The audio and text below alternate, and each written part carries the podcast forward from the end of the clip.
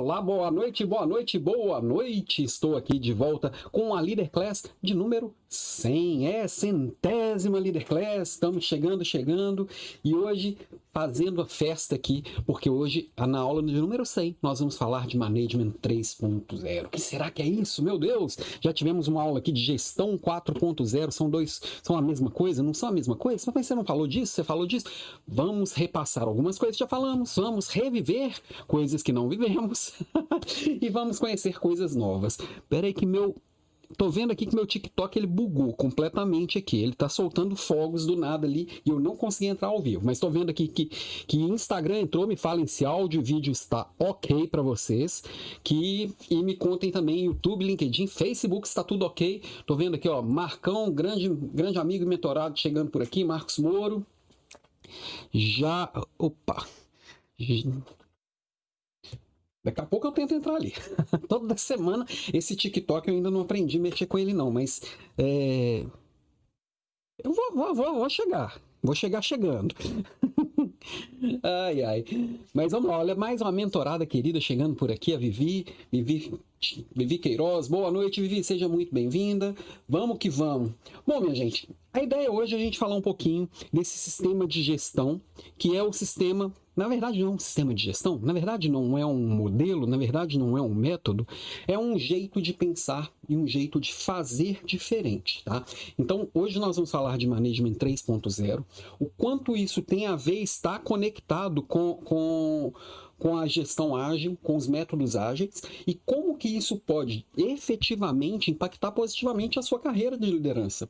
Porque o mundo ele está tão efervescente e tão é, ágil, necessidade de agilidade é tão grande que quem dominar essa forma de fazer, quem tiver esse modelo mental, vai estar na frente de todo mundo. Ponto. Que hoje a gente precisa desse olhar, a gente precisa desse modelo. É isso que está fazendo a diferença. Vamos falar bastante disso hoje, tá? Aula passada eu acabei me empolgando aqui. Acho que as duas últimas aulas cheguei a quase uma hora e quarenta de aula. É, eu sei que às vezes eu me passo e às vezes eu trago muita informação e muita coisa. Bom, eu não sei segurar e, e, e, e amarrar a informação. Eu trouxe bastante coisa também, mas eu vou tentar fazer aqui a nossa aula em uma hora, uma hora e pouquinho. Me puxem a orelha aqui se eu estiver acelerado demais, me puxem a orelha se estiver faltando qualquer coisa, me traga qualquer dúvida. A nossa aula é para ser interativa. As nossas melhores aulas aqui são as aulas que a gente discute, bate papo, que vocês intervêm, que a gente conversa, que você traz uma situação do seu dia a dia, a gente traz a vida real para dentro da aula que a gente já tá cansado, né? Cansado de gente guruzinha aí falando de coisas que nunca viveu, que nunca falou, e a hora que alguém faz uma pergunta difícil, ele finge que não viu. eu ainda dou conta aqui do chat. É, a maioria das pessoas, infelizmente, não assiste ao vivo, e o que eu mais gosto é estar aqui ao vivo e trocando com vocês. E eu queria cada vez mais gente estivesse aqui ao vivo. Então, você que está ouvindo, ou me vendo ou me assistindo através de uma gravação, seja pelo Spotify, seja pelo YouTube, seja pelo iTunes ou qualquer agregador de podcast, se organiza todas as quartas-feiras. Eu mudei o horário para estar tá aqui disponível num horário que teoricamente é, é mais tranquilo para todo mundo, às 19h47. Estou me ajustando aqui para a aula caber em uma hora, porque eu sei que você tem mais coisas que gostaria de ver à noite. Eu sei que a Netflix é muito mais divertida do que eu. Eu sei que seu marido, sua esposa são muito mais bonitos do que eu. então, eu vou trazer de uma forma bem, bem sucinta, bem focada, bem prática e vou inclusive comentar aqui que eu também fiz um, alguns ajustes para o próximo é, workbook, o caderno de ativação que eu mando sempre aqui também para os alunos que estão cadastrados. Deixa eu dar um alô para mais gente chegando por aqui. Ó, a Camila, a Camis Fernandes presente aqui. Ó, áudio ok, obrigado, viu Camila? Muito obrigado. Camila, nós já trabalhamos juntos na Natura, é uma querida, amiga queridíssima. Peraí, deixa eu só. Só tô vendo ali que o meu nome está sendo tampado. Vou, vou, vou tirar. Opa, pronto, pronto. Às vezes a gente faz os ajustes técnicos aqui, é na hora. Ó, a Luciele Mota no Instagram. Luciele, boa noite, seja muito bem-vinda. Uh... No, no, no, TikTok vai passando um monte de gente que entra e sai, acho que vai rodando na, na timeline, né? Quem passar ali der oi, eu, eu enxergo e dou um ok. Ó, o Márcio Pelissari, boa noite, Márcio. Seja muito bem-vindo. É, eu tô presente aqui em todas as redes. É para não ter desculpa falar que não me achou. Tô para todos os lados. É a Sandra, mais uma mentorada por aqui. Boa, boa noite, Sandra. Seja muito bem-vinda. Obrigado pela presença. Vamos que vamos. Se aqui em Florianópolis está frio, na sua terra deve estar tá um gelo, viu? Porque ontem, ontem não, segunda-feira, a Elsa me, me, invadiu aqui a ilha, montada num pinguim, cantando Go, que nem pedrada batia a Elsa. Era Go pra lá, Go pra cá e tudo gelado, tá tudo gelado. Eu, eu sou mineiro, tô acostumado com esse gelo não, gente. Pão de queijo congelado a gente não gosta não. Mas vamos lá, quem tá chegando aqui agora, quem tá vendo pela primeira vez, dá um oizinho aí. Se você tá aqui pela primeira vez, me conta de onde você é. Aproveita para seguir aqui o canal, para seguir todas as redes. Entre em alampimenta.com.br Ralando com dois L's, que por lá você me acha em todas as redes, assina o, o feed do podcast. Bom, eu sou Alan Pimenta, lidero outros líderes há mais de 20 anos, tá? Em 20 e tantos anos que eu tô aí nessa toada, nos campos de batalha, vivendo a vida prática de um líder. Então, além de eu gostar muito de estudar, me envolver e mergulhar muito nesse universo da liderança, mergulhar nesse universo do desenvolvimento humano, mergulhar nesse universo da gestão, mergulhar no universo da produtividade, que cada um de nós que está no campo de batalha sabe que eu preciso fazer boas escolhas e me organizar muito bem para as coisas acontecerem. Então, se estamos juntos, se aqui é, nos organizamos bastante, também trago para você e nesses mais de 20 anos aí liderando outros líderes, meus últimos 15 anos na Natura, passei um bom tempo aí também pela Ambev, pela Inglesa, por algumas empresas familiares, empresa estatal, sempre tive os meus negócios e agora focado aqui com a Academia de Desenvolvimento de Líderes, que é esse trabalho focado para desenvolver o líder pós-digital, esse líder inconformado e que a gente quer fazer acontecer e realmente mudar o mundo ao nosso redor. Porque eu, que eu Estou cansado de olhar para os lados e ver que tudo quanto é problema que acontece é problema de liderança. Então, essa é a minha toada aqui. Há mais de 100 Leader Classes, há quase 700 podcasts Papo de Líder e estou lá nas redes sociais. Esses últimos dias estou meio sumidinho lá do, do LinkedIn, que eu estou bem enrolado por aqui. A gente às vezes precisa fazer escolhas, né? E tô devendo algumas coisas importantes aqui para os meus liderados, mas tô, já estou colocando em dia. Então, e também estou mais sempre que eu posso, eu estou presente, especialmente no LinkedIn, no Instagram. No LinkedIn sou um dos top voices, fui reconhecido pela rede e pelos usuários da rede, que me dá uma alegria imensa. Só chegar, me, me, seguir que a gente vai trocando. Deixa eu ver quem mais chegou por aqui, chegou por aqui. Ó, oh, a Jane, a Jane estivemos juntos ontem lá no, no clube, no Pangeia Clube aqui em Floripa, um clube de networking, e a Jane está aqui presente, Jane Quadros. Obrigado pela presença, Jane. Muito feliz com você por aqui. Tamo junto. Quem mais aqui? Opa! Uh, a Sandra já deu um oi. Ó, oh, décimo primeiro agora, está bom. Madrugada deu 2 graus. Nossa, 11 graus que tá por lá. Aqui chegou nos 11, 12, 13. Eu já quase congelei. Ó, o Michael Fidelis. Opa, primeira vez aqui. Sou de São Paulo. Boa, Michael. Obrigado pela presença. Depois me conta se você gostou. Se você não gostou, conta só para mim. Se você gostou, conta para um monte de gente, tá? Depois me conta o que você acha. Que aqui eu tô buscando sempre melhorar. Bom, minha gente, peguem seus caderninhos.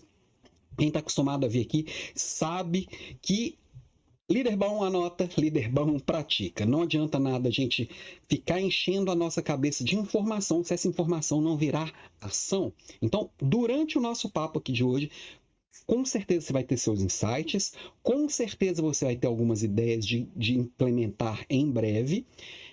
Coloca no caderno, não, não fica dependendo da sua memória. A cabeça foi feita para pensar, não para armazenar coisas. E aí, coloque em prática já amanhã, tá? Então, pega o caderninho, pega a sua água que, e vamos que vamos. Bom, liderança é uma jornada, não um destino. Eu já começo aqui com, com essa frase do, do Jürgen Apelo. O Jürgen é quem criou essa, esse termo do Management 3.0. E esse bichinho esquisito aqui, quem está no Instagram não está vendo, mas tudo. Quem, quem tá, ou quem está no Instagram, ou quem está me ouvindo pelo Spotify depois por uma gravação, do lado aqui tem um monstrinho verde dando um tchauzinho. Esse é o Marte eu vou falar dele ao longo da nossa aula hoje. Aliás, grande parte da aula quem vai dar vai ser o Marte, tá? E é, ele tá ali animado, dando um tchauzinho. eu não achei o Marte dando tchauzinho em lugar nenhum, né? Mas como eu sou um líder pós-digital, eu, eu procurei aqui conseguir animar o Marte. Ele vai aparecer correndo, pulando por aqui na nossa, nossa Leader Class, porque eu usei inteligência artificial para animar o Marte. Eu não sou animador, eu não sei fazer animação, não sei mexer naqueles programas complicados de animação, mas eu sei pedir para é, a inteligência artificial fazer por mim. Então, o Marte vai passar por aqui não estático, como ele já apareceu algumas outras vezes, tá? Aliás, o Marte, ele nasceu bem diferente, tá? Quando ele nasceu, ele era um monstro, quase que uma, um tronco de árvore, uma gosma. E até ele foi evoluindo. Hoje a gente sabe que ele é um monstrinho com seis olhos, um monstrinho com duas pernas longas e nós vamos falar dele, mas ele, ele é uma criação do próprio do próprio Jürgen, né? É, Jürgen.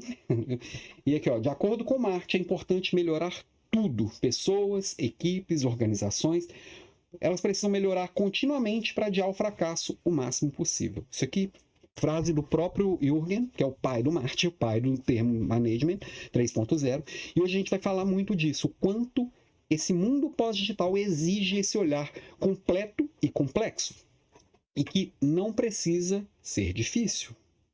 Tá? Fácil não vai ser, mas pode ser simples. Então ele pode, apesar de ser um mundo complexo, não precisamos deixar as coisas complexas, tá? E aí, primeiro olhar que a gente tem quando eu falo assim, estamos no mundo digital, nós vamos olhar, tem algumas coisas que a gente precisa entender para se situar. E um conceito que eu já trouxe aqui algumas vezes, na verdade, dois conceitos, é que nós vivemos tanto o mundo VUCA quanto o mundo Bunny. O mundo VUCA, que diz que nós estamos vivendo num mundo volátil, incerto, complexo e ambíguo, ele parece uma coisa mais hardware, assim, mais dura, mais é, é, tecnicista. Enquanto o Bunny a gente fala que é um mundo frágil, ansioso, não linear e incompreensível. Parece uma coisa mais humana. Então, tem gente discutindo se é um ou outro, aquela velha coisa que a gente adora uma dualidade, né? A gente adora ter que escolher entre coisas que não são excluíveis. então, sim, nós estamos vivendo tanto um mundo VUCA quanto um mundo Bunny. Nós estamos, sim, é, eu costumo brincar até que as pessoas, o mundo é VUCA e as pessoas são Bunny. E a hora que a gente começa a entender que a gente, sim, está vivendo um mundo que é ansioso, está vivendo um mundo que é incerto, está vivendo um mundo que é incompreensível, que é complexo, que é ambíguo, que é frágil, a gente vai começando a se situar e vendo que o nosso papel enquanto líderes aqui é dar clareza, da tranquilidade, engajar e nos prepararmos todos os dias para um amanhã que vai ser bem diferente de hoje, né? E aí, quando a gente começa a pensar nisso, existe um conflito também muito grande entre os fazedores e os pensadores, tá? Eu vou chegar no conceito. Que, você está perguntando, ah, mas o que, que é esse management 3.0? Já vou falar. Estou chegando lá, estou construindo, calma. É, o primeiro conflito, quando a gente vai pensar nisso, exatamente nesse conceito de como chegar no jeito, num jeito interessante de fazer liderança e gestão neste momento de mundo, nessa era pós-digital, é entender que muito do que a gente faz foi construído para um mundo de fazedores. Eu mando, você obedece. Manda quem pode, obedece quem tem juízo. E a gente está vendo que muitas dessas coisas, que são muitos desses trabalhos que são reflexos de instruções simples e execução do que foi mandado, a máquina está fazendo. Eu pedi para a inteligência artificial animar um bichinho que, tá, que era estático aqui. Eu acho que tem coisas que eu faço e tem coisas que você faz e é mais fácil uma máquina fazer do que fazer uma animação de um bichinho, de um monstrinho. Então, o mundo ele, a, o mundo está demandando menos pessoas fazedoras e mais pessoas pensadoras. Ah, meu, meu, meu trabalho vai ser substituído por uma inteligência artificial. Talvez seja, se você não, não conseguir pensar de uma forma diferente, eu não estou falando melhor nem pior, mas diferente de uma inteligência artificial, diferente de um, de um robô, diferente do que qualquer um faria, pode ser que sim. Só que por trás da inteligência artificial sempre vai ter uma inteligência. E como que eu consigo construir e, e, e, evoluir a partir disso? A gente está em construção. Não tem resposta certa. E quem falar que tem, está te vendendo uma ilusão. Deixa eu dar um oi aqui para o Carlos Alberto. Boa noite. Aprendo muito contigo. Obrigado, Carlos. Seja muito bem-vindo. Obrigado pela presença. Tamo junto, tamo junto. No Instagram. Também é um, é um mundo que a gente fica assim, sempre naquele conflito entre controlar ou deixar rolar, né? É um controlado versus o ágil. Porque toda vez que eu paro para ficar controlando, eu deixo a coisa mais lenta. Se eu tenho que parar para tomar uma decisão colegiada, fica mais lento. Se eu tenho que parar para alguém aprovar, fica mais lento. Se eu tenho que ir mostrando passo a passo, fica mais lento. Então, muita gente confunde ágil com apressado. Não, não é apressado é fluido. O ágil, ele é fluido, ele vai fazendo, tá? Outra, outra dicotomia que existe e que às vezes a gente dá a impressão que eu tenho que escolher ou um ou outro, inclusive a própria sociologia fala bastante sobre ou você tem segurança ou você tem liberdade. Para ter segurança, você tem que abrir mão da liberdade. Na prática, na prática, a gente já sabe que não é bem assim. A autonomia e a liberdade podem também trazer muita segurança. E vice-versa. Se eu estou muito seguro, eu posso começar a dar mais liberdade. A partir da hora que eu sei que, que, que meu filho já sabe andar, eu posso largar e deixar ele dar os primeiros passos. E os primeiros tombos serão, talvez, é, consequência. Entendeu? Ó, dá uma boa noite aqui para Ana Guerreiro. Boa noite, Ana. Seja muito bem-vinda. Ana aqui do Instagram. Seja muito bem-vinda. Obrigado, viu? Tamo junto, tamo junto. Então, é um mundo que a gente está passando por uma transição de era. Tem, tem gente que fala, estamos passando por uma era de transição. Não, estamos passando por uma transição de era. Esse mundo pós-digital ele já invadiu, nós já estamos vivendo ele, só que ainda temos resquícios da era digital, resquícios da era da informação. Então a gente ainda está preso em alguns paradigmas e isso invade o nosso jeito de fazer coisas, tá? Eu comentei que uma das, uma das leader classes, agora eu não vou lembrar do, do número, talvez a 78, 70 e qualquer coisa, nós falamos de gestão 4.0. E, e às vezes a gente confunde tanto, e eu me incluo aqui no pacote, que na semana passada, quando eu coloquei os temas que foram sugeridos para a aula, é, para votação, eu coloquei Management 4.0. Eu misturei os dois. Foi o tema mais votado. E como eu tinha pensado no Management 3.0 e o sugerido foi Management 3.0, eu trouxe isso. Mas deixa eu só dar uma relembrada para a gente não misturar, porque eles se confundem muito e, e a divisão é simplesmente didática. Na vida real, é tudo a mesma coisa o tempo inteiro. Porque o, o, a gestão 4.0, ela vem só de uma adaptação da forma de gerenciar para o momento que a gente está. Quando a gente teve a primeira revolução industrial, lá no finalzinho do século XIX, XVIII, né, 1780, a gente começou a mecanizar as coisas, foi inventado o motor a vapor e, e as linhas de produção começaram a operar. Eu precisava gerenciar ali como se as pessoas fossem peças. E é, a pessoa nada mais era do que uma forma mais simples do que a máquina de fazer um trabalho mecânico. Tá? Em 1870, já quase um século depois, no final do século XIX, é, né, Aí veio a eletricidade, a gente começou, a produção ela começou a ficar muito mais em massa. Então as coisas começaram a ficar diferentes, a especialização do trabalho foi ficando muito mais focada. Então entrou num outro jeito de fazer gestão, num outro jeito de cuidar de como as coisas são feitas, tá?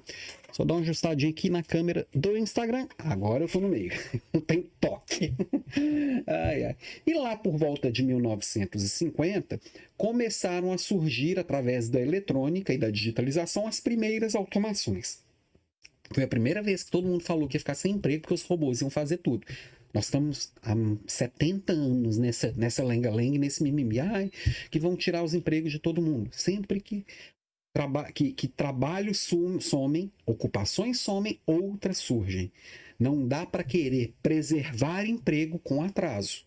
Não, deixa acelerar e vamos nos preparar para os próximos passos, tá? E aí, no início dos anos 2000, a gente teve a revolução da informação, tá? Com a aceleração da internet, a mobilidade, né? Depois que os, os smartphones colocaram tanta informação e tanta facilidade na palma da nossa mão, também mudou completamente a nossa forma de fazer, tá? Então, a gente vê que aqui tem momentos muito claros para a gente é, é trazer elementos novos para a gestão. Isso nós vimos lá atrás na aula 78, 60, 70 e qualquer coisa. Nessa aula de hoje, nós vamos ver especificamente do Management 3.0, eu vou te mostrar o que é o 1 e o 2. Ele está muito ligado aos métodos ágeis. Por que, que ele foi, foi sendo construído um pouco à parte? Você viu que no, até no jeito de falar, o que eu fui, fui trazendo da gestão 1.0 até a 4.0 está muito um olhar de fábrica. E as fábricas, e veio das fábricas muito do que a gente faz hoje de gestão uma gestão muito de controle, né? O famoso comando e controle, um monte de técnica que a gente tem de gestão e é, vem daquilo lá, tá? Porém, meio que no mundo paralelo existia, existe, né, uma fábrica diferente, que é a fábrica de software, a fábrica de soluções diferentes. E, e aí a gente se deparou com um jeito de fazer, e aqui quem está no Instagram, quem está me ouvindo pelo, por, um, por um podcast, não está vendo que tem do lado o Martin dançando loucamente e uma cachoeira, né?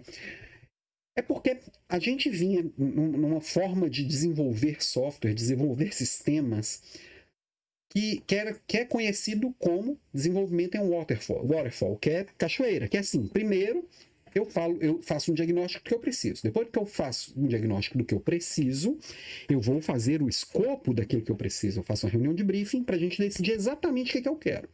Definiu, fez o briefing, montou aquele monte de pilha de documento para todo mundo assinar, falar, é isso mesmo que eu quero. Aí bota todo mundo numa caverna e vamos desenvolver. Aí desenvolve tudo que está naquelas pilhas de papel.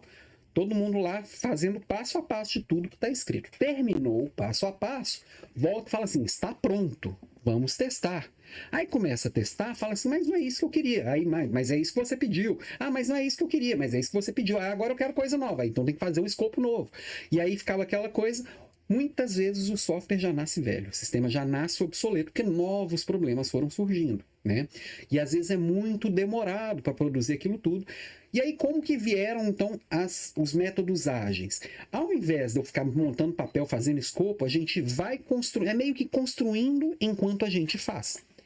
Existem é, reuniões constantes, bem frequentes, entre o, o PO, né, que é o Product Owner, que é o dono do produto, que é quem vai produzir aquilo, e os usuários e as pessoas que precisam daquele sistema.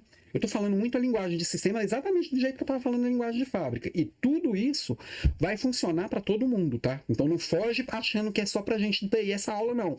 Isso vai funcionar lá para o verdureiro da rua de baixo, tá? E vai funcionar para a Microsoft. Vai funcionar para a Tesla e vai funcionar para a Pirelli, tá?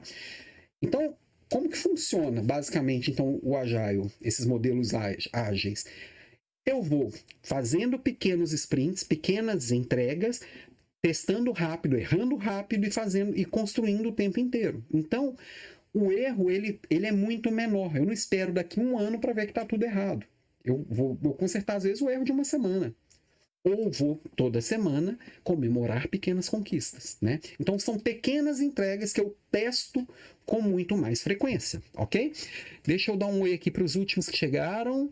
A Ana Paula, Ana Matos, de volta. Muito bom continuar aprendendo aqui. Obrigado, Ana. Obrigado pela presença. Ah, a Lu também por aqui. A Lu que era da minha equipe. Tamo junto, Lu. Boa noite. Seja muito bem-vinda.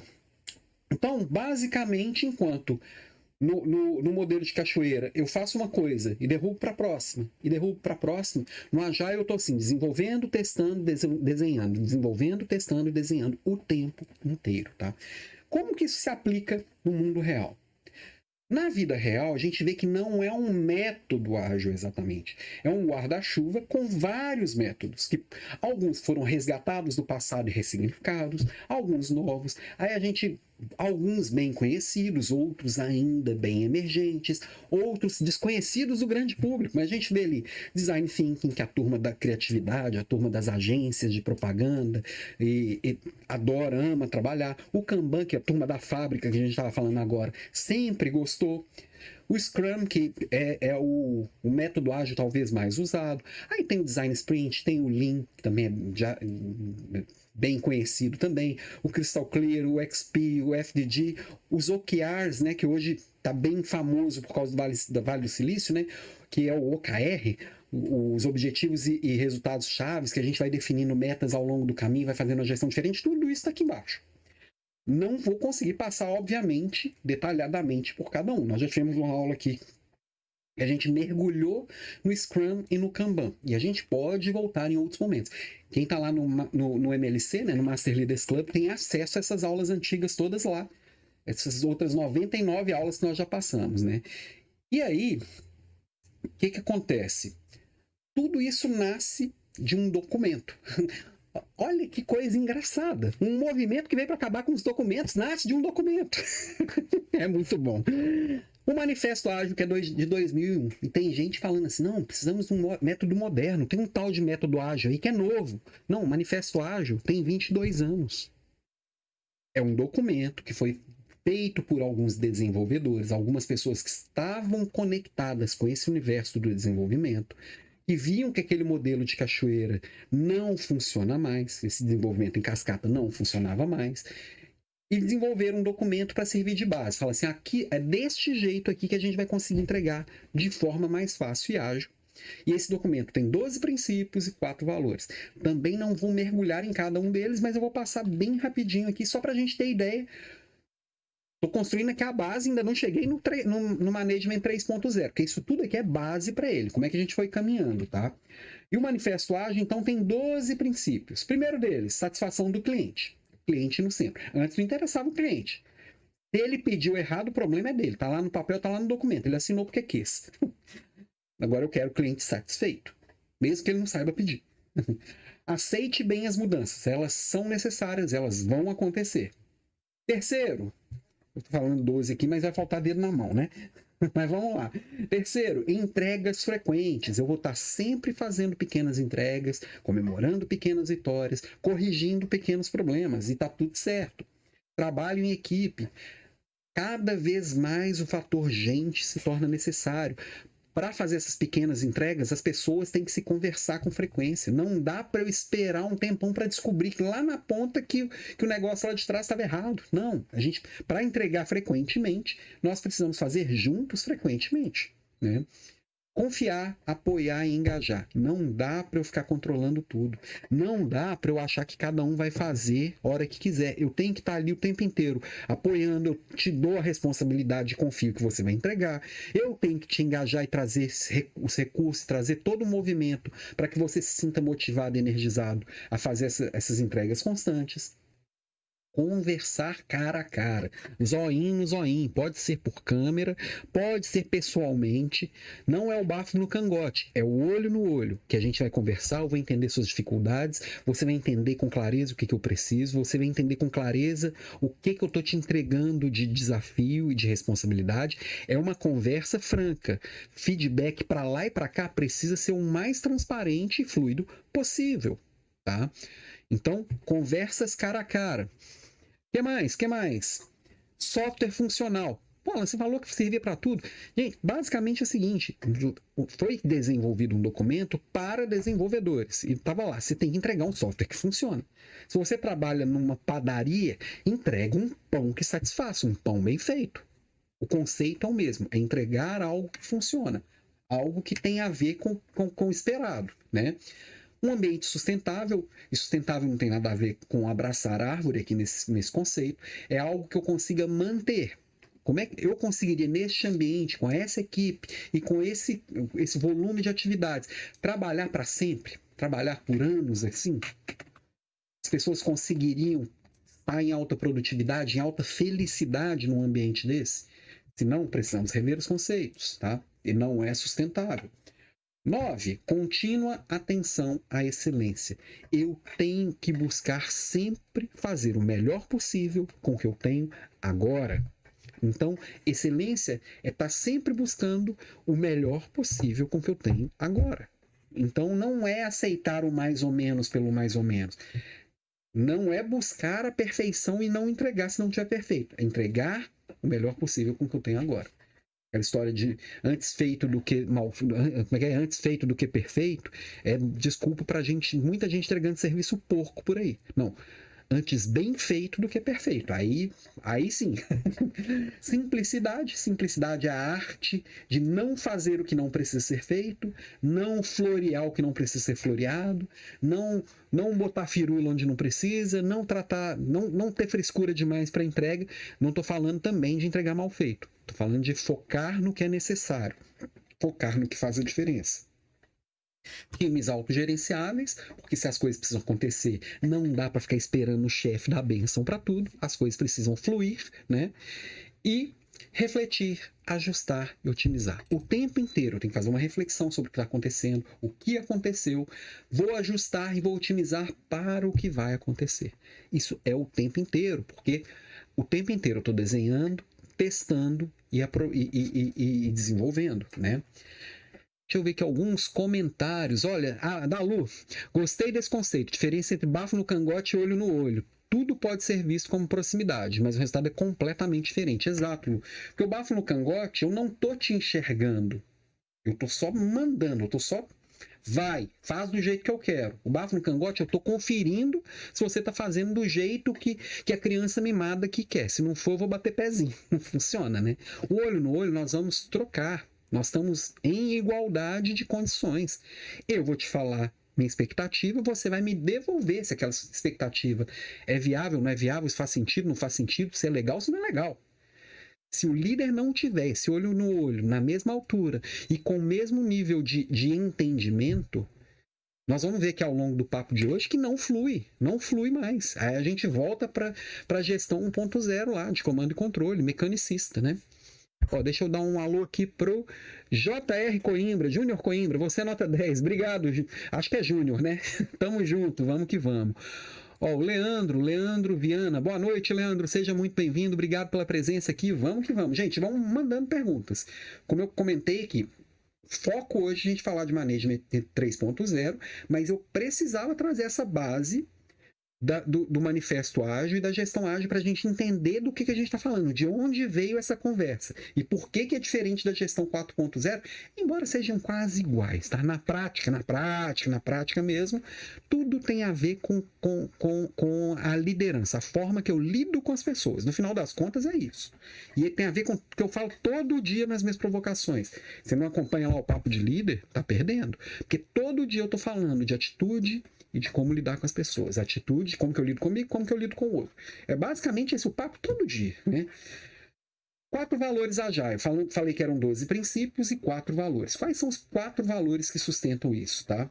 Mais interações do que processos e ferramentas. Então, tem, ao invés de eu ficar focado no papel, no processo, no desenho, no documento, eu vou ficar focado nas interações, como é que eu interajo com as pessoas, como é que eu vou saber se aquilo que eu estou fazendo está certo ou não, como é que eu lido com o cliente, com o fornecedor e com meus pares, tá? Mais software em funcionamento do que documento abrangente, mesma coisa.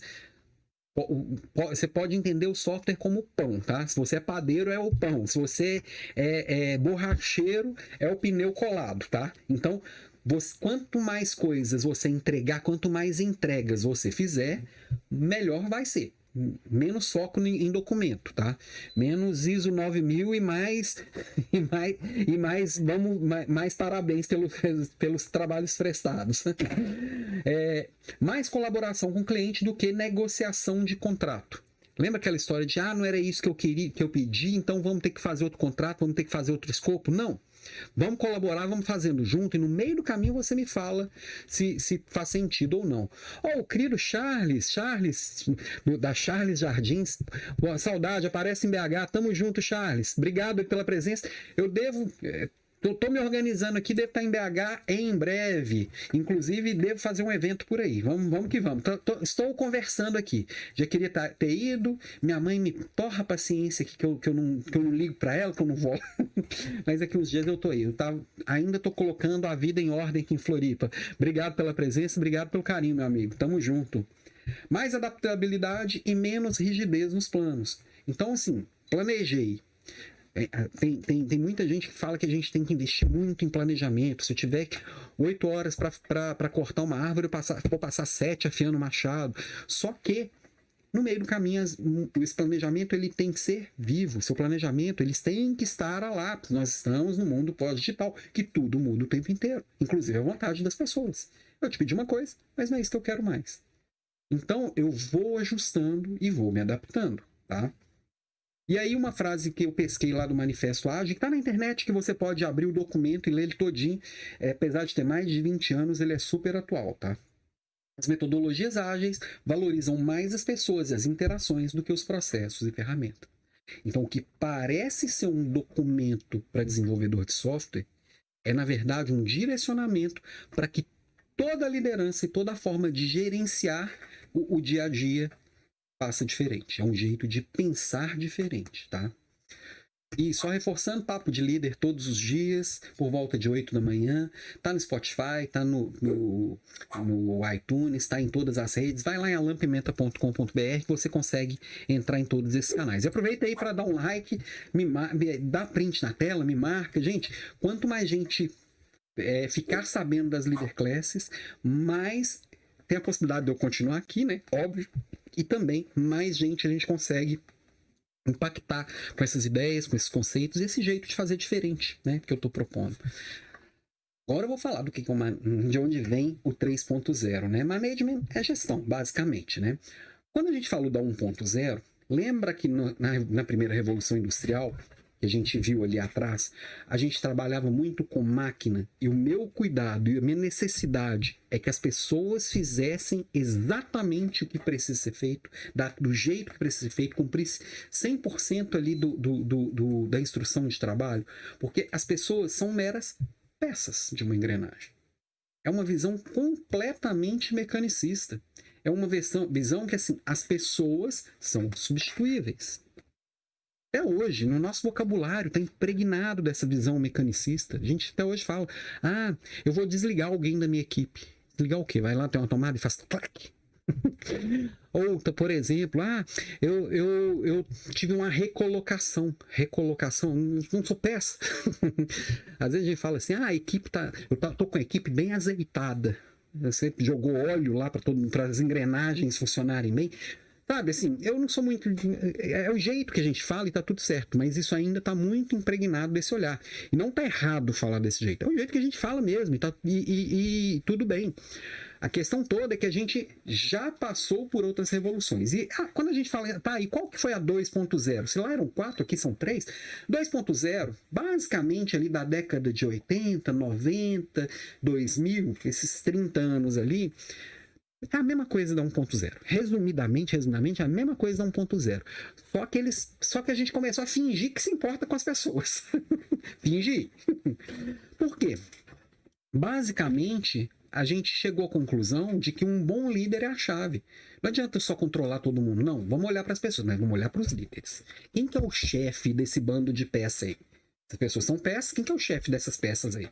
Essa pessoa nós vamos levar lá para o hotel para abraçar a árvore, nós vamos fazer programa de reconhecimento, ele vai ganhar bônus, vai ter remuneração variável, vai ter avaliação de desempenho, vai ter feedback. Subdeck da 80, 90, 2000, tá?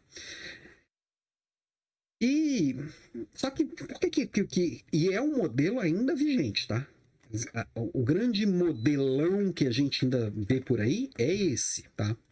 Tudo que a gente vê de programa de desempenho, de, de benefícios, incentivos, é algumas coisas que a gente começou com esse olhar de pro líder e a gente, de certa forma, a gente estendeu para mais gente, só que ainda é uma coisa que tá meio marromeno, tá? Porque quando a gente entra num modelo mental de 3.0, a gente começa a entender que não é um líder bom que vai resolver. Não. É um organismo que todo mundo tem o seu papel e a sua responsabilidade. Pensa no corpo humano. As organizações são como corpos, huma corpos humanos ou como cidades, que basicamente, o que, que é mais importante? É o pulmão, é o coração, é o fígado? O quê? Não. É todo mundo funcionando numa sintonia e numa sincronia perfeita. Não tem um mais importante do que o outro. Tá? A, a, gente precisa, quando a gente começa a entender esse modelo mental, a gente pode até chegar num ponto que a nossa estrutura vai refletir isso. A gente cansado de ouvir falar, por exemplo, o caso das Apos, que não tem nem hierarquia. E já ouvi situação de gente que foi trabalhar lá que realmente é daquele jeito mesmo. As pessoas. É, é, existe uma autogestão num nível que as pessoas tomam decisão. Tem empresas, aí eu não vou saber se está aqui de cabeça agora, mas tem empresa que, por exemplo, quem decide o quanto que vai ganhar é o próprio funcionário. Sou eu que decido quando eu vou ganhar, sou eu que decido quando eu vou tirar férias. Ela, isso não funcionaria no Brasil, não para de pensar igual vira-lata. funcionaria em qualquer lugar do mundo que o sistema fosse maduro e desenvolvido para isso. Mas aí eu estou falando de virar a estrutura para isso. Ah, então se a minha empresa não adota o, o Management 3.0, então não é para mim? Não, porque eu estou falando aqui de mudar a forma de pensar. Estamos falando de mudar a forma de agir. E Management 3.0 não é um modelo, ele não é um framework, ele não é um método. Ele é um modelo mental. Ele é um mindset, como diriam bem os meus amigos coaches, né? Não, os coaches ruins, que essa palavra é boa e os coaches são massa. Vamos lá. Então, basicamente é isso eu, é, é, eu comecei com uma visão muito mecanicista de que eu tenho que comandar e controlar 100%. Depois eu vim com os penduricalhos ali falando que, que gente é legal, mas só se ela for líder. e agora a gente está começando a olhar para todo mundo e entender que as pessoas todas têm importância ali dentro do, do, do, do todo, tá? Não vou passar por todas essas diferenças, porque isso aqui vai seguir no material para vocês, tá? Mas a gente fala aqui de flexibilidade, a gente fala de estrutura de poder, a gente fala de que como que a gente lida com os problemas, a gente fala de como que, que, que a gente lida com informações, que é mais aberto que as sugestões e ideias elas são muito bem-vindas. A gente está falando de capacitar a equipe com tempo, com treinamentos pontuais, a capacitação ela é parte essencial disso. E duas aulas atrás aqui na Leader Class, nós ficamos aqui uma hora e meia falando de capacitação, de como desenvolver equipe. É, que, que, que, essa capacitação ela tem que ser contínua, tem que ser personalizada, tem que focar no que aquela equipe precisa, o que cada pessoa precisa. Quando eu falo equipe, tem gente muito diferente ali no meio, é, de criar brainstorming com a equipe, de capturar ideias. Então, tudo isso são coisas que no Management 3.0 tem que funcionar muito bem e que no 1.0 não eram coisas relevantes, tá? Então, isso aqui também detalhe no material que eu vou mandar para vocês, tá? Porque a gente no meio do caminho aqui dessa história toda, a gente já vinha numa mudança, a gente veio aqui fazendo as nossas como é que, como é que falava antes, assim, inclusão digital não é, é fazer a revolução digital aqui da minha empresa, transição digital. Aí veio a pandemia, né? E bagunçou todo, pegou, jogou as peças do tabuleiro todo no chão e fala: agora nós vamos colocar tudo no lugar certo. Acelerou tudo para tudo que a gente está fazendo. Para tudo que a gente pensava que ia ser daqui 20 anos, não é mais, é agora. É amanhã de manhã e se vira, porque se você não se virar, você está fora, tá? E aí a gente vê que algumas, algumas empresas se adaptaram melhor, outras, se adaptaram, outras tiveram dificuldades, outras desapareceram, outras surgiram. Muita gente se reinventou, muita gente ficou morrendo de medo e travou, e estava travado até agora. Tem gente que adoeceu, tem gente que passou a ser feliz no trabalho depois de muitos anos. Tem de tudo no pacote. O fato é, a pandemia ela veio e acelerou muita coisa, para o bem e para o mal. Tá?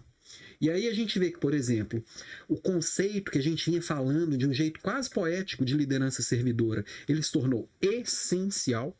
Não dá mais para esse líder que manda e os outros obedecem. Isso não funciona mais. Eu preciso estar junto com as pessoas. Eu e as pessoas da minha equipe, nós temos que estar no mesmo nível. Eu e as pessoas da minha equipe, nós precisamos abraçar as causas juntos e ter decisões, tomar decisões juntos, tá? Deixa eu dar um oi aqui para Cristiane. Cristiane, boa noite, seja bem-vinda, tudo bem? Que bom, que bom que você está aqui. Obrigado pela presença. Vamos que vamos. Outro conceito que também ele já existia antes da pandemia e que ele se tornou uma coisa mais do que necessária, que não tem como escapar dela, é a tal da inteligência emocional. Inteligência emocional, você pode ler Daniel Goleman de cabo a rabo 20 vezes, a obra dele inteira, assistir 10 palestras dele. Se você não praticar, você não vai saber. É igual aprender a nadar. Você pode assistir, ficar o dia inteiro assistindo vídeo no YouTube aí do Michael Phelps. Se você não se jogar na piscina, não vai rolar. E aí, o que a gente vê é que as pessoas realmente estão adoecendo, as pessoas realmente estão com o emocional bagunçado em geral. E a gente precisa entender disso. Porque eu preciso praticar e eu preciso promover a saúde mental da minha, minha e da minha equipe. Então, eu preciso. Inteligência é, é, emocional, ela passa a ser um aspecto chave no trabalho, passa a ser um aspecto chave na gestão. Outra questão da diversidade, que a gente vê também cada dia falando mais e sendo mais necessária. E não é só porque a gente se tornou pessoas melhores, que a gente agora tem consciência. Não. A questão é, é, é, é óbvio que a gente, sim, a gente quebra algumas estruturas, alguns paradigmas que não deixavam algumas pessoas ter acesso a oportunidades. Isso é fantástico. Agora, quando a gente extrapola o conceito de, de, de, de, diversidade, a gente entende que a diversidade real é eu trazer diferente de mim para trabalhar comigo, gente que pensa diferente de mim para poder discutir uma solução, gente que tem uma experiência de vida diferente da minha, para junto comigo fazer as coisas acontecerem, aí tudo muda. Por que, que esse, esse conceito cresce tanto e está todo mundo fazendo não só porque pega bem fazer, mas porque dá resultado? Porque os problemas são complexos. Eu não consigo olhar para nenhum problema mais e resolver sozinho. Os problemas simples e até os problemas difíceis, as máquinas estão resolvendo. A inteligência artificial é mil vezes melhor do que eu para resolver. O robô é mil vezes mais ágil e mais preciso do que eu para resolver. Robô não cobra hora extra. Robô não vai na justiça do trabalho. Robô não reclama. É, sai um vídeo esses dias de um robô que desmaiou de exaustão. Deve ter acabado a bateria, porque robô não desmaia de exaustão. Entendeu? Então, assim, quando a gente entende que trazer gente diferente não é, não é desejável, é necessário, as coisas mudam de figura. Também já falei disso aqui 500 vezes, sem precisar levantar bandeira nenhuma, tá? É, e, totalmente ligado a isso, como a gente está 100% conectado, as empresas vão se tornando globais. Eu posso contratar para minha equipe gente do outro lado da rua ou do outro lado do mundo. Eu posso prestar serviço para alguém na rua de baixo ou na Europa. Eu posso ganhar em euro e em real ao mesmo tempo. Então, eu tenho que cada vez mais me acostumar e me organizar para equipes multiculturais. Equipes que têm visões de mundo muito diferentes. Às vezes eu tenho parte da equipe aqui e parte da equipe na Ásia. São, são formas de enxergar o um mundo diferentes, são cosmovisões diferentes não dá para você encaixar e fazer uma tradução simples. Não é só, não é só saber falar, todo mundo sabe entrar num, num, num call sabendo falar inglês. Não, não é isso. É muito mais do que isso. Por exemplo, às vezes, como é que, como é que fica a questão do fuso horário? Se, se metade da minha equipe está na Ásia e metade está no Brasil. Que hora que nós vamos fazer reunião? As pessoas não vão conversar? Como é que eu vou promover isso? Tudo isso tem que ser pensado. Eu tenho que valorizar as pessoas. Não é marcar uma reunião e o pessoal que se vire. Não. Porque se não tiver bom, do mesmo jeito que eu tenho gente de todos os lugares, essas pessoas também podem estar em outros lugares. Tem muita gente, principalmente na tecnologia, perdendo grandes talentos para empresas americanas, canadenses, europeias, que o que para a gente, às vezes, um salário em euros, para a gente é uma fortuna, para eles é uma ninharia. Tem muita gente talentosa, tá indo. E aí, quando eu olho para tudo isso, né, que a gente vê que virou uma base importante pós-pandemia, é o que eu venho falando aqui toda semana, todo dia também, da liderança pós-digital. Né? Que a liderança pós-digital é como que a gente se organiza e olha para as pessoas de um jeito diferente nesse mundo pós-digital. O mundo pós-digital, quem está chegando agora que talvez não tenha me visto falar isso, não é um conceito meu. Eu ouvi do Walter Longo, que é um comunicador genial, é, mas ele também não deu muita certeza se a paternidade é dele, né? É, mas eu ouvi dele, aprendi dele e faz muito sentido que a gente está vivendo num mundo que a gente só percebe que digital está aí quando falta, né? Quando cai a internet, fala, opa, ferrou. É igual a energia elétrica. Ninguém se assusta que a energia elétrica está tá aqui, faz parte da nossa vida. Ela está em todos os lugares, do mesmo jeito que o digital. Já é o normal. a partir desse normal, nós vamos fazer outras coisas, tá? Inclusive, eu preparei um videozinho aqui de dois, três minutos. Quem tá no Instagram vai só ouvir, eu vou dublando ele daqui. é, que eu queria que vocês assistissem comigo, mas é, eu vou. É, é, com minha voz, vocês vão ouvir a minha voz, que eu fiz tipo um. Eu fiz um manifesto para poder me organizar. Eu vi que que quando eu tô, quando eu tô falando de uma liderança pós-digital, tem muitos conceitos meio soltos. Como é que a gente conecta isso como se fosse uma coisa só? Dá uma olhadinha comigo, já já já, já volto. São dois minutinhos mesmo, literalmente. Nós, os líderes pós-digitais, acreditamos no poder de uma gestão eficaz e desenvolvimento de habilidades de liderança para impulsionar a mudança e alcançar resultados extraordinários. Somos apaixonados por desafiar o status quo e questionar as práticas convencionais. Não nos contentamos com a mediocridade e buscamos constantemente a excelência. Acreditamos que a liderança vai além do título ou posição hierárquica. Ela é uma responsabilidade que assumimos em todos os aspectos da nossa vida, influenciando positivamente aqueles ao nosso redor. Nós valorizamos o equilíbrio entre pessoal e profissional, reconhecendo que a felicidade e o sucesso não devem ser sacrificados em busca de resultados financeiros. Acreditamos na importância de construir equipes de alta performance, onde cada indivíduo é valorizado capacitado a dar o seu melhor. Valorizamos a diversidade e a colaboração e o respeito mútuo. Não aceitamos o conformismo e a estagnação. Estamos constantemente no aprendizado e aprimoramento. Exploramos novas ideias métodos e tecnologias. Acreditamos no poder da comunicação eficaz, da empatia, da influência positiva. Boa noite, Jess. Não é inspirar e motivar aqueles que nos seguem. Estamos comprometidos em compartilhar nosso conhecimento e experiência, capacitando todos a se tornarem líderes de sucesso e impactarem suas comunidades. Juntos, como líderes pós-digitais, vamos desafiar o mundo dos negócios, promover a excelência na gestão e liderança e criar um movimento que inspire e transforme a sociedade. Eu sou um líder pós-digital. Eu transformo, eu inovo, eu equilibro, eu reconheço, eu humanizo, eu desafio limites, eu cresço junto. Sou imparável, sem limites. Conta aí o que, você achou. Basicamente, eu estou tentando só conectar, tá? É, um, um, lugar que eu acho que consigo fazer essas conexões um pouco melhor é lá no Master Leaders Club, que é o nosso clube para líderes. Lá você tem acesso, você tem acesso a todas as aulas que a gente já teve hoje e a gente fala de muitos assuntos que às vezes eu trago aqui que não dá para aprofundar em uma hora. Lá a gente consegue falar um pouquinho mais, né? Mas basicamente eu acredito muito que esse líder pós-digital é um líder que vai fazer diferente e vai enxergar mais as pessoas.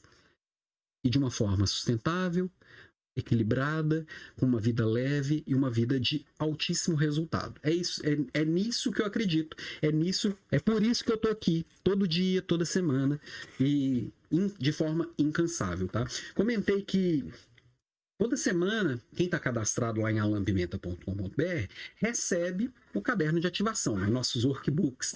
É, e, e, são materiais muito densos. Eu sempre caprichei bastante nessa entrega. O da semana passada foi um livro de 107 páginas. E foi parando para pensar exatamente nisso que eu resolvi dar uma reformulada. O que, que eu pensei? Basicamente, quem assiste às aulas aqui semanalmente certa forma, vai ver o mesmo assunto, às vezes de uma forma aprofundada, às vezes exatamente como eu trouxe na aula, lá nos workbooks. São mini livros mesmo, né? É, um livro aqui tem na faixa de 200, 300 páginas. Pensar que eu, tô te dando de presente um livro a cada duas semanas. E eu, e eu percebi também, aí eu fui investigar e vi que poucas pessoas, percentualmente, poucas pessoas baixam o livro efetivamente, baixam o, o, o, o caderno de ativação efetivamente.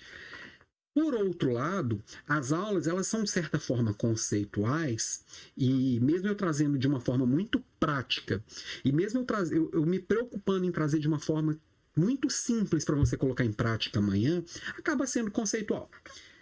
Aí eu pensei com meus botões, por que não rever então a forma que eu entrego esse material pós-aula?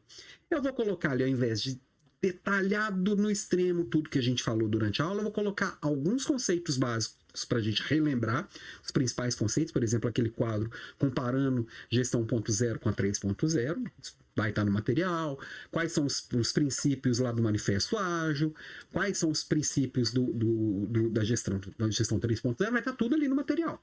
De uma forma é, bem simples e prática para ser um material de consulta mesmo. E vou colocar dever de casa. Ou como diz aqui em, em, em Florianópolis, vou colocar deveres. Hoje tem deveres. Basicamente, para casa está lá no caderno de ativação. No de amanhã, eu coloquei 30 questões. Não é questão para você fazer e me mandar para estar certo, não. São 30 reflexões a respeito de coisas que a gente foi discutindo ao longo da aula, que às vezes você não teve um insight na hora. Mas eu perguntei diferente para você fazer uma reflexão e escrever. Marca uma reunião consigo mesmo. A ideia é essa. Você marca uma reunião consigo mesmo, dá uma mergulhada naquelas reflexões, depois de assistir a aula, faz uma, dá uma mergulhada naquelas reflexões, pega um papel e uma caneta, imprime mesmo e vai à mão ali rabiscando, que você vai chegar a algumas conclusões. E no final tem uma tarefa final, também não é para me mandar, não estou aqui para corrigir dever de casa de gente grande. Adulto faz o que tem que fazer, para você realmente colocar em prática, para realmente transformar a sua gestão. Então eu estou trazendo para você, além do conteúdo, eu, tô, eu não estou trazendo menos, eu estou trazendo mais, eu estou trazendo reflexões que são realmente relevantes para você repensar a sua forma de fazer. Amanhã cedo, até meio-dia, eu mando esse caderno, ele já está pronto, tá? Talvez com alguma discussão aqui eu vá lá e vá fazer algum ajustezinho, é, mas amanhã cedo, assim que eu liberar a enquete para você escolher também o tema da próxima aula, eu já mando também pelo e-mail. Então, se não está cadastrado, corre lá em alampimenta.com.br e se cadastra para receber por e-mail. Vai no anexo do e-mail, tá? Bom, enfim, Vamos voltar no Marte aqui, que tem os seis olhos e as duas perninhas do Management 3.0. Quando a gente falou, e eu dei essa volta toda para voltar no Marte, porque ele é uma representação muito visual que ele é muito simpático, né? Vamos combinar que esse monstrinho aí, ele, eu, eu, eu queria muito, eu, eu queria muito ter um dele aqui em casa. Acho que eu pedi alguém para fazer um, ou numa impressora 3D, ou num crochê. Eu gosto tanto do old school quanto do moderno, mas eu ainda vou ter uma arte por aqui, tá? E eu vou passar por cada um desses seis olhinhos. Como é que eu tô de tempo aqui? Já estourei um pouquinho o meu tempo, mas eu acho que mais uns 15 minutos eu consigo passar por cada um desses pontos, tá? De acordo com o Martin, é importante melhorar tudo e nós vamos passar por todos esses pontos. Começando, obviamente, por gestão e liderança. Ah, mas gestão e liderança não é a mesma coisa? Não, não é a mesma coisa. Por isso que as, eu gosto muito do, de quando falam que ficou meio como pejorativo, né? Que falou, ah, o fulano é chefe, ou fulano, ou em inglês, o boss, também é, é. Até as palavras que a gente implica, a gente importa de lá, né? Na verdade, por que, que às vezes o chefe é até melhor do que falar líder ou melhor do que falar gestor?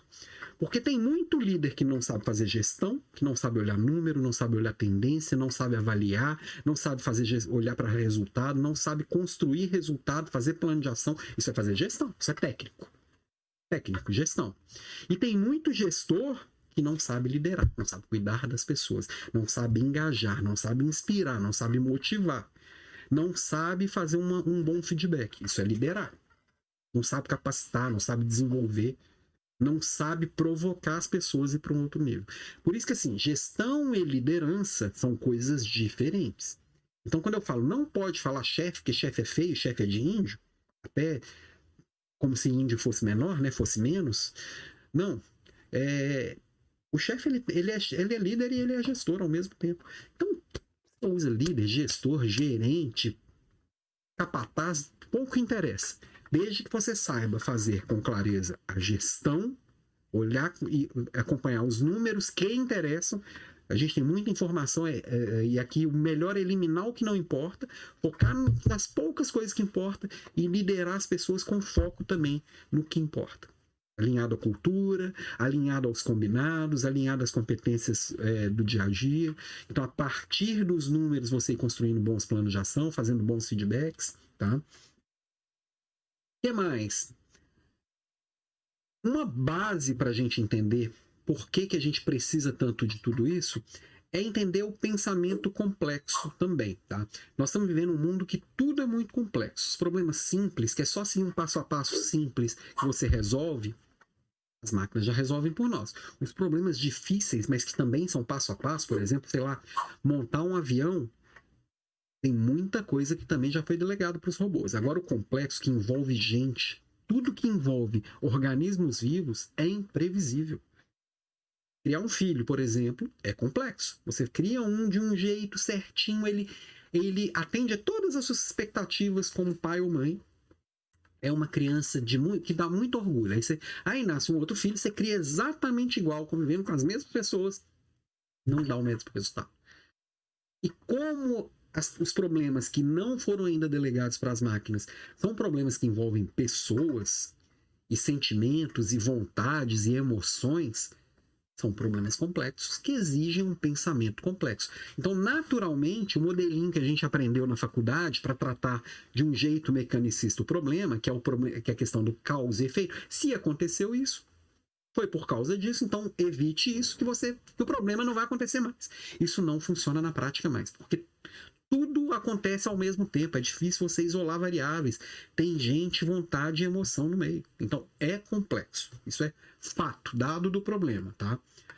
Outra coisa que eu tenho que aprender a lidar com esse movimento complexo é que eu preciso aprender a energizar pessoas, tá? E debaixo do energizar vai estar um motivar, que são coisas mais de curto prazo, é você fazer uma comemoração aqui na hora, é você dar uma folga para a galera na, na sexta-feira à tarde, é dar um bônus, é dar um aumento, isso motiva, mas é sempre tiro curto. Motivação é assim, deu um cafezão para a turma caprichado de manhã, porque o resultado foi bom, porque fizeram alguma coisa legal e tal. Se à tarde é, o ar-condicionado não funciona e tá todo mundo morrendo de no caso aqui, tá morrendo de frio, a motivação vai pro beleléu do mesmo jeito, né? Então, eu preciso ir energizando e engajando. que As pessoas têm que precisam coisas diferentes. O engajamento já é mais de longo prazo. Eu dou uma base, as pessoas têm os recursos que precisam, as pessoas se conectam com pessoas, as pessoas encontram significado no seu trabalho, conectam o propósito delas ao propósito da empresa. Não significa o meu propósito é exatamente igual ao propósito da empresa, mas eu consigo conectar, eu consigo me conectar com os meus colegas de trabalho, eu me conecto com o jeito de fazer que é a nossa cultura. Tudo isso tá aqui no, no, no, embaixo desse guarda-chuva do energizar, que tem muito líder que não sabe fazer bem e precisa fazer. Não é opção, tá? Outra coisa é o crescer a estrutura. E crescer a estrutura é crescer literalmente, tá? Tem dois tipos de empresa no mundo: as que estão crescendo e as que estão caminhando para quebrar. Ponto. Se você não está crescendo, você vai ser engolido em algum momento. Então a gente precisa pensar com esse olhar de crescimento. Como é que eu vou incrementar a estrutura? Como é que eu vou investir em mais gente para gerar mais crescimento? Como é que eu vou investir em mais tecnologia? Como é que eu vou trazer métodos mais, mais apurados? Como é que eu vou trazer gente para treinar a minha equipe? Tudo isso é que vai me dar a base e o suporte para ir para um próximo nível. Como é que eu vou trazer gente mais capacitada? O líder tem que ter inteligência de trazer gente melhor do que ele para a equipe dele. Eu preciso de gente me provocando a ir para um outro nível. Se eu trato... E um erro muito comum é o líder e fazer um processo seletivo e, e trazer só gente que é, fica confortável para ele conversar, gente que não gera desconforto. Gente que não gera desconforto significa que eu tenho total domínio sobre aquilo que a pessoa tem a me oferecer. Gente que me gera desconforto é gente que tem o que eu não tenho. É gente melhor do que eu em alguma coisa. É gente que gera desconforto que gera crescimento. Então, nós estamos falando aqui de crescer estrutura, é de investir, é de crescer, é se desenvolver, é criar as bases para ir para um outro nível. E é outro nível de faturamento, outro nível de execução, outro nível de, de ganhar escala mesmo, tá? Nós estamos vivendo um mundo exponencial, não dá para pensar linear. Gente, eu tô, eu tô falando, falando aqui Qualquer coisa chama no chat se tiver alguma coisa confusa, tá? O outro pilar é o de empoderar as equipes. Empoderar é mais uma dessas palavrinhas que a gente estragou por aqui, que a gente usa ela muito mal. Empoderar nada mais é do que eu dar autonomia, dar responsabilidade, eu confiar no outro. Hora que eu te dou autonomia para você resolver, Não significa que você tem que me mostrar antes de, de fazer. Não significa que você tem que pedir autorização. Não, você é responsável por isso. Se vira. É claro que o se vira não é um delargar, é um delegar em que eu, eu confio em você. Eu sei que você está capacitado, eu sei que você conhece os seus limites, eu sei que você conhece as regras da, do, do jogo. Vai lá e faz. Não precisa ficar voltando aqui para me perguntar se está bom faz, se vira. então, assim, é, você tem que dar autonomia para as pessoas crescerem, ganharem maturidade. É a autonomia que faz os outros crescerem. Eu não preciso esperar a autoridade para dar autonomia. Não, é o contrário. Eu dou autonomia para as pessoas construírem maturidade. Então, eu tenho que dar esse poder porque as equipes precisam ser cada vez mais autogerenciáveis e tomarem as decisões. Não dá para travar a decisão. Nós estamos falando que tudo tem que ser ágil. E ágil não é apressado, não é fazer reunião correndo para decidir correndo. Não, deixa quem sabe tomar decisão tomar decisão na hora que precisa. Ponto. Não é fazer reunião cagada. Eu, eu, eu fico tentando não falar, não falar coisa feia aqui, não gastar meu francês. Para empoderar as equipes, uma coisa que dá muita liberdade é limite. E aí eu preciso alinhar as restrições, tá? O que, que pode? O que, que não pode? Não, o que, que pode não. É o que, que não pode. Tudo que não pode, pode. então, assim, qual é o orçamento que a gente tem? Quais são as regras que a gente tem? Qual, quais, quais são as restrições de, de, de orçamento, de tempo, de recursos que a gente tem? Quais pessoas você pode usar no seu projeto? A partir da hora que eu dou as restrições, aí o se vira vem com muito mais tranquilidade. Que hora que alguém vira para você e fala se vira, mas você não sabe, você não sabe quantas pessoas você pode usar, se, se você tem orçamento, se não tem, se aquilo ali depois você vai se ferrar lá no compliance da empresa ou não. E aí? Então, tem muita coisa envolvida nesse alinhamento de restrições, né? Então, eu preciso dar clareza e dar total transparência. A, quais são os limites? A, tudo que não tiver para lá, toca o barco. Apareceu alguma coisa que você não sabe porque está bem aqui no limite, vem aqui para a gente conversar, para a gente dar clareza no limite. Não é para eu decidir, é para a gente esclarecer esse limite. Tá? Outra coisa é desenvolver as competências. A gente estava falando ali de crescer a estrutura, e crescer a estrutura vai passar por isso aqui. Porém, a gente precisa dar um olhar e dar um zoom muito forte nisso duas aulas atrás, foi a, a, a, nossa Leader Class de capacitação de equipe. Eu preciso me desenvolver todos os dias enquanto líder. E eu preciso provocar cada pessoa da minha equipe se desenvolver todos os dias enquanto profissionais também. E aí, tem capacitação que eu, como líder, vou trazer, tem capacitação que eu vou contratar de fora para poder trazer, e tem capacitação que eu vou provocar para que cada um traga de si. As pessoas têm que se capacitar. Se tem uma pessoa na sua equipe que não busca autodesenvolvimento contínuo, que fica esperando, você precisa ter uma conversa urgente com essa pessoa. Que essa pessoa não se adequa à era pós-digital, que tudo muda o tempo inteiro. Não dá para esperar eu juntar um dinheirinho para fazer uma pós-graduação. Eu tenho que buscar desenvolvimento contínuo. Por isso que eu tô aqui toda semana. Ah, o assunto não esgota, não não esgota e o mesmo assunto ele pode vir daqui seis meses que ele vai vir diferente, porque é muito rápida a mudança. Por último, não menos importante, é o melhorar tudo.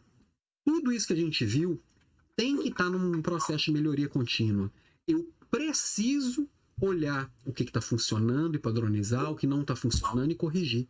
Tem muita gente que acha que o Management 3.0 mata o PDCA. Não, ele é PDCA também. Ah, mas você falou que causa e efeito não funciona mais. Causa e efeito, ela continua sendo a base. Ela não é simples como já foi um dia. Ela não é, ela não é garantia de solução como já foi um dia. Eu não posso eliminar uma causa se eu já testei ela lá atrás. Não, isso aqui eu já testei e não funcionou. Lá atrás, em um outro mundo, com outras causas envolvidas. Então, eu vou experimentando, testando. E isso eu vou experimentando, testando e ouvindo feedbacks, tá? Então, dentro da melhoria contínua, o feedback ele tem uma importância gigantesca. Não é só o feedback líder liderado, tem que acontecer frequentemente.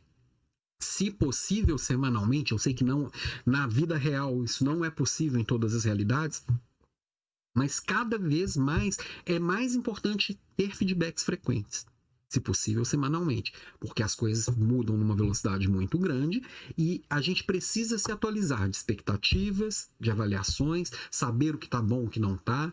Preciso saber se estou indo bem com uma certa frequência. Além disso, todas as atividades que a gente faz, elas nos dão feedback. A própria atividade. O que eu fiz funcionou? O resultado que eu esperava veio? O que eu achei que eu ia entregar para o cliente, o cliente reconheceu? O cliente gostou? Não gostou? O custo veio conforme planejado? Não veio conforme planejado? Feedback nada mais é do que eu olhar se funcionou ou não funcionou. Eu recebo o feedback dos números e aí eu vou atrás do feedback das pessoas e eu vou lá e pergunto por que não funcionou. Cliente, por que, que você não gostou? Lancei um produto novo maravilhoso. Lancei etiquetinha azul. Por que, que você não comprou? Ah, porque eu gosto mais de verde. Falei, pô, mas na nossa reunião lá todo mundo falou que azul era mais bonito. Ninguém perguntou pro cliente. E aí a gente vai aprendendo, vai aprendendo, vai aprendendo. E aí a gente vê que na próxima vez a gente tem que perguntar diferente. Então, melhorar tudo é a base da base da base. E é o tempo inteiro. Eu testando, experimentando, ouvindo os feedbacks e aplicando as correções e melhorias. E aí, se isso se torna consistente e frequente, em muito pouco tempo eu gero grandes transformações. O, o, o, mais interessante aqui do Management 3.0, da gestão 3.0, e que a gente vem falando aqui no desenvolvimento de você como líder o tempo inteiro, tudo que a gente está falando aqui, de certa forma, veio em outras aulas com outros nomes, mas essa consistência é todo dia vou lá, coloco um tijolinho não é uma grande revolução, são pequenas evoluções constantes. É fazer o que precisa ser feito, foco no que importa, frequentemente. É isso que vai fazer tudo mudar. Porque a gente consegue perceber que a gente é uma pecinha dentro de um todo muito maior. A gente começa a perceber que a gente, a gente passa a enxergar que as empresas são grandes redes de relacionamento entre as pessoas. Logo, as organizações elas são consideradas grandes sistemas de alta complexidade. Por isso que funcionam como organismos vivos. Por isso que o Management 3.0 é um movimento inovador de liderança que define o gerenciamento como uma responsabilidade de um grupo de pessoas. Então, basicamente, é um movimento, não é um modelo, não é um método, é uma forma de pensar. Por isso que a felicidade das pessoas, já que são as pessoas que fazem acontecer, é sem dúvidas uma das prioridades do modelo de gestão. Não dá para pensar em uma, em uma, forma de fazer gestão hoje em dia, com, no mundo pós-digital, em que as pessoas estejam infelizes e desengajadas. É impossível, não é desejável. É necessário que a felicidade seja nos pontos centrais da, da minha forma de fazer gestão no meu jeito de pensar liderança, tá? Mas não é só cuidar das pessoas e pronto.